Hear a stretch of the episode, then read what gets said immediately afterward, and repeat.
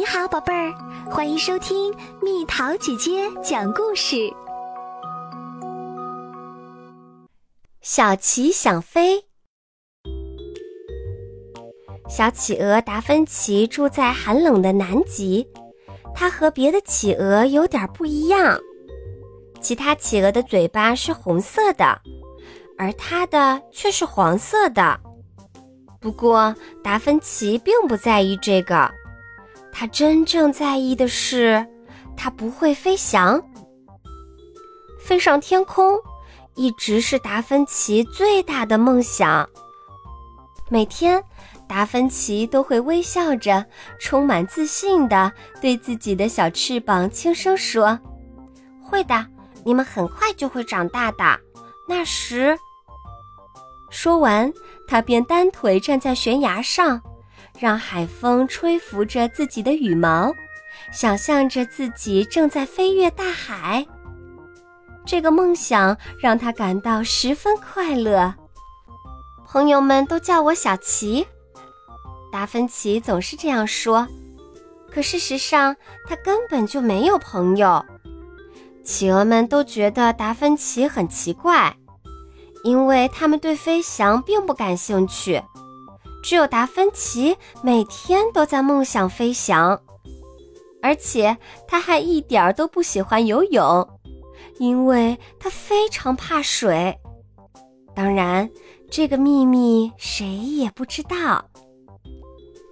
一天又一天过去了，小奇天天都在观察鸟儿们怎样在天空中飞翔。一天又一天过去了。他满怀希望地看着自己的翅膀，可是它们却一点变化也没有。尽管如此，他还是不停地拍打着翅膀，虽然他一次也没有飞起来。企鹅们常常嘲笑小奇：“嗨，怎么了，亲爱的？难道今天的天气不适合飞行吗？”哼，你们什么都不懂。”达芬奇反驳道，“只要能飞起来，即使有暴风雪，他仍然会坚持每天的飞行训练。”可是没过多久，他还是被迫放弃了自己的想法。看来今天的天气真的不适合飞行呢。他难过的垂下了翅膀。有一天，达芬奇看见一只大鸟在空中盘旋。那只大鸟有一对修长的翅膀，长长的嘴巴也是黄色的。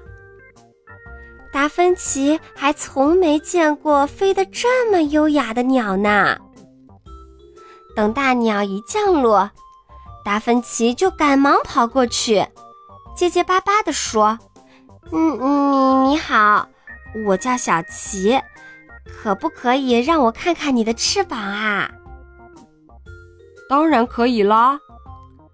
大鸟惊讶地说：“你好，我是信天翁奥托。”然后他展开了那对让达芬奇十分羡慕的翅膀。等我长大后，翅膀也会长这么长的。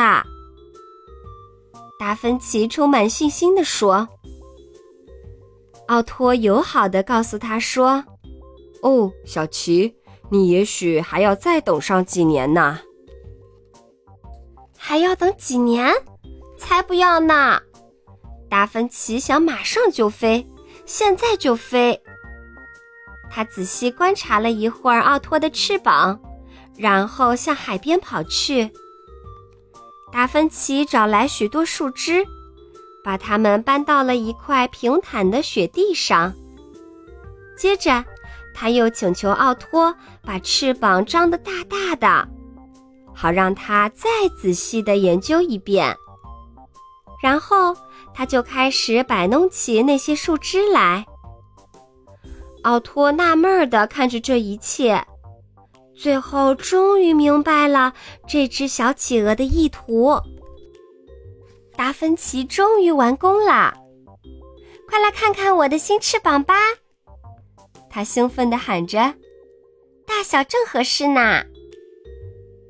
你能肯定它可以让你飞起来吗？奥托怀疑地问。“当然能。”达芬奇肯定地说。他坚信，有了这对新翅膀，他一定能够飞上天空的。达芬奇摇摇摆摆地走上悬崖，勇敢地看着下面的大海，突然觉得有些头晕。不过，当一阵清风拂过他的羽毛时，他深吸了一口气，开始助跑，然后，不好，达芬奇重重地摔到雪堆里了，大雪一直埋到他的脖子上。怎么会这样啊？他疑惑地从雪里爬了出来。你没事吧，小奇？奥托担心地问：“我还好，可是我的新翅膀。”达芬奇大声说：“喂，快过来看看我踩到什么啦！”他俩一起把雪挖开。